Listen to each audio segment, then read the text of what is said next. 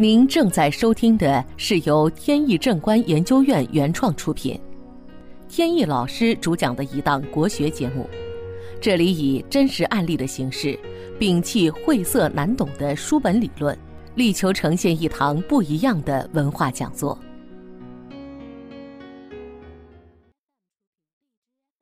在案例分享以前呢，还是照例聊一个小的话题。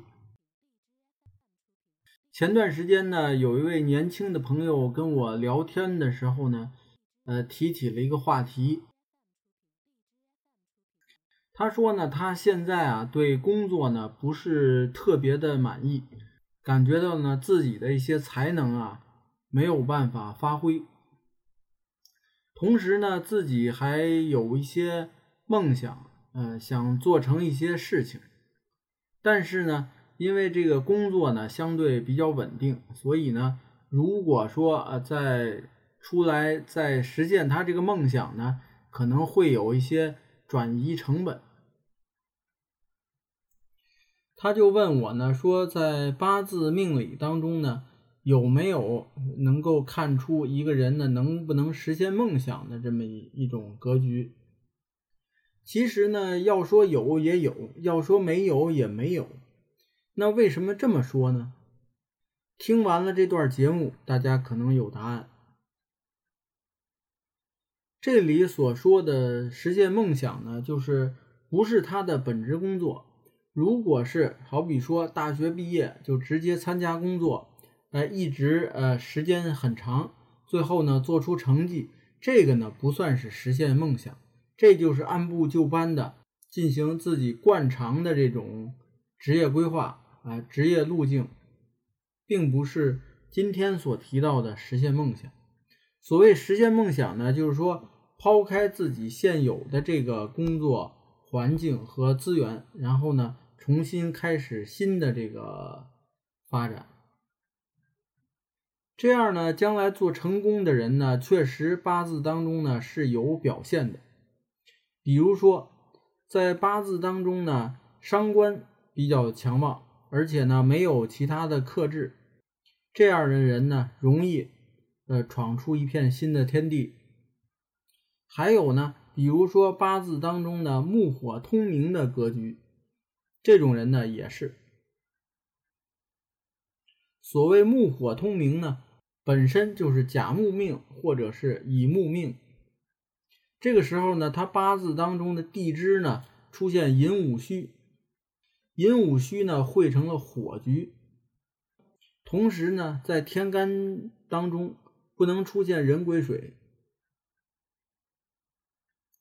这样呢，等于他这个火局呢有木来生旺，同时呢又没有水来克制，这个格局叫木火通明。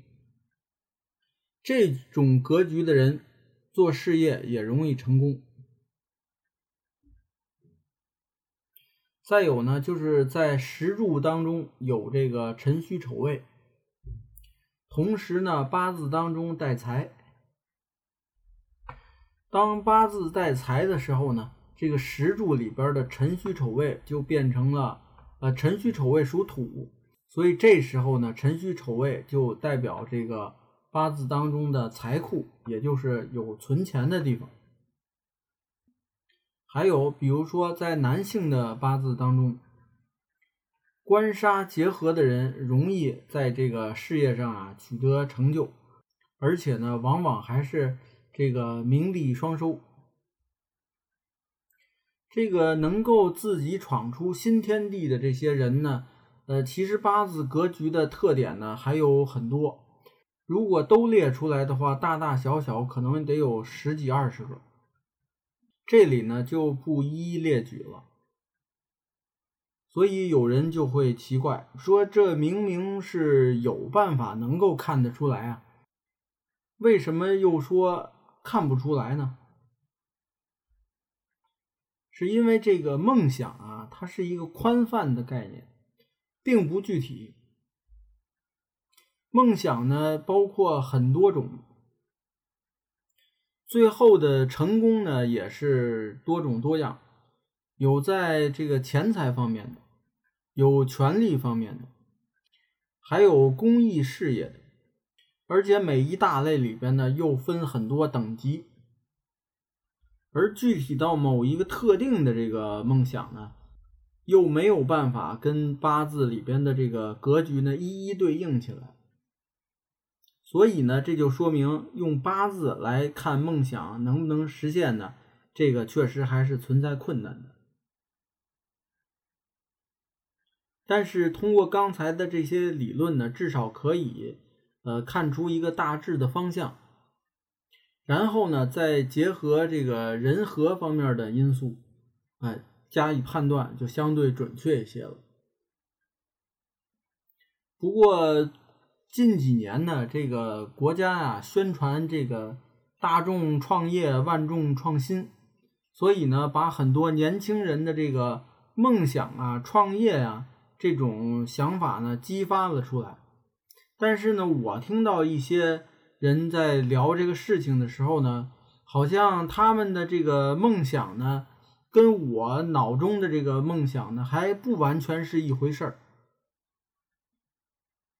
那我总结了一下，在我心目中的这个梦想呢，大致有三个这个条件。首先呢，这个梦想应该是具体的，而非宽泛的一个概念。比如说，有人说我这个梦想是就是创业成功，这个是具体的吗？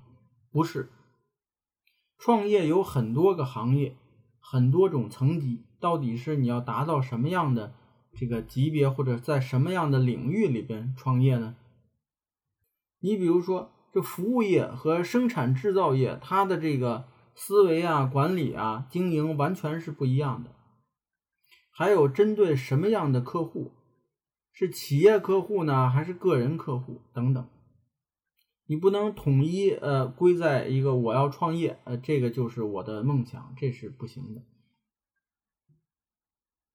还有类似的，比如说大人问小孩儿说：“呃，你将来长大想干什么呢？”小孩回答：“我要当科学家。”这个是梦想吗？也不是，因为同理，科学家也分很多种。研究不同的科学呢，需要不同的这个呃能力。再有，有的人呢，在开始想梦想这个问题的时候呢，脑中马上就会出现自己站在一个领奖台上，或者是站在这个聚光灯底下，呃，受人瞩目的这个样子。我要奔着这个成功的方向来努力。而这个是梦想吗？也不是，我把这个呢叫做梦幻。说白了就是在做梦。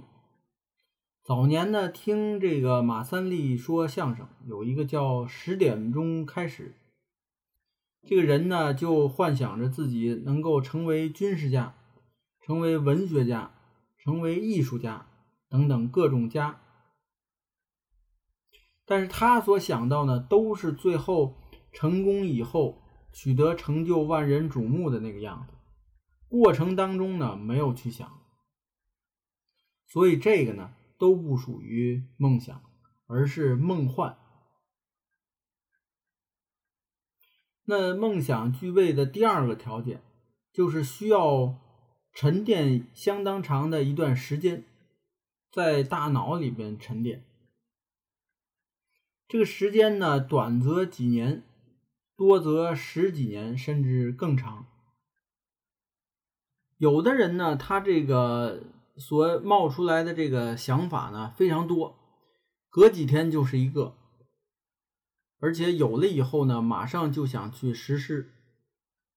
这样的人呢，确实有成功的，但是很少，极少。成功的例子呢，已经让大家都说烂了，比如说比尔盖茨。一拍脑袋就开始做，后来就成功了。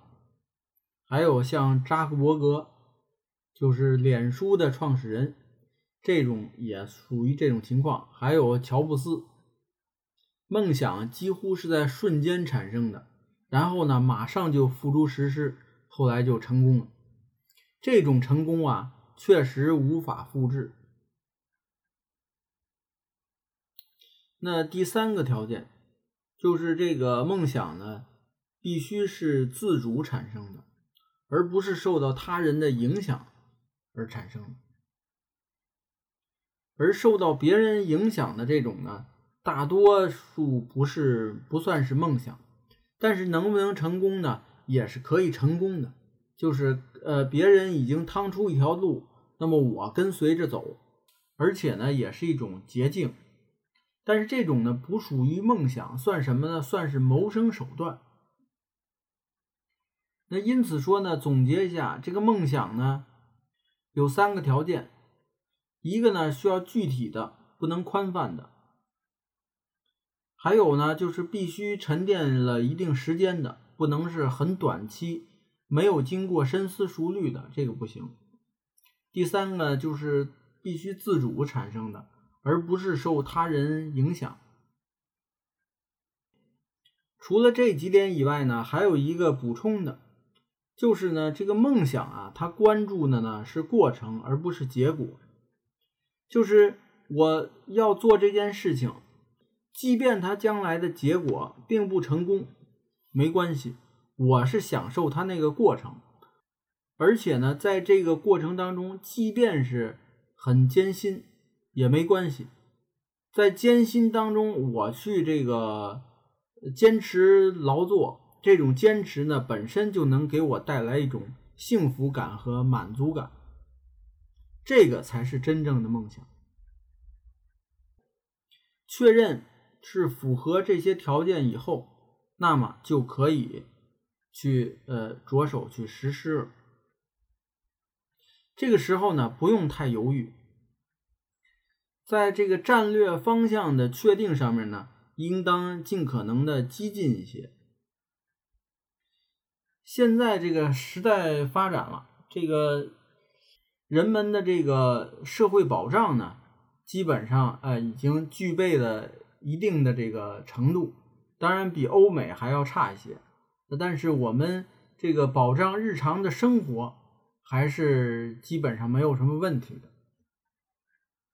所以这个时候呢，如果是怀揣梦想，那么这个如果你没有去实施的话，这是多么令人惋惜的一件事呢？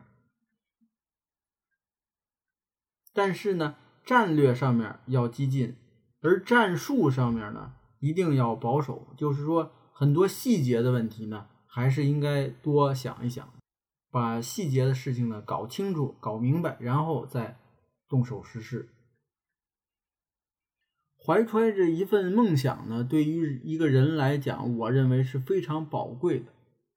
所以呢，也希望这些年轻的朋友，呃，尊重自己的梦想，然后善待自己的梦想，呃，努力的去实施它。